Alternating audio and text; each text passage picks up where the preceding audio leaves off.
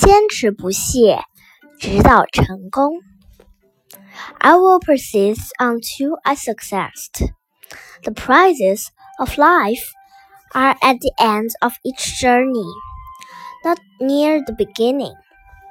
And it is not given to me to know how many steps are necessary in order to reach my goal. For sure, I may still encounter a thousands of steps, yet success hide behind the next bend in the road. Never will I know how close it lies unless I turn the corner. Always will I take another step. If that is of no avail, I will take another, and yet another. In trust, one step at a time is not too difficult. I will persist until I succeed. Henceforth, I will consider each day's effort as but one blow to my blade against in my mighty arc.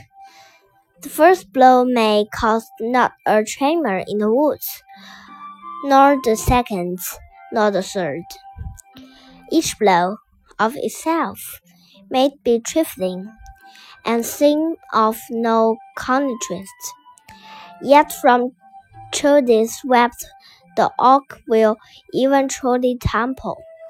So it will be with my effort of today. I will be likened to the rain pump which wishes away the mountain, the ant who devours a tiger, the star which brightens the earth, the slave who builds a pyramid.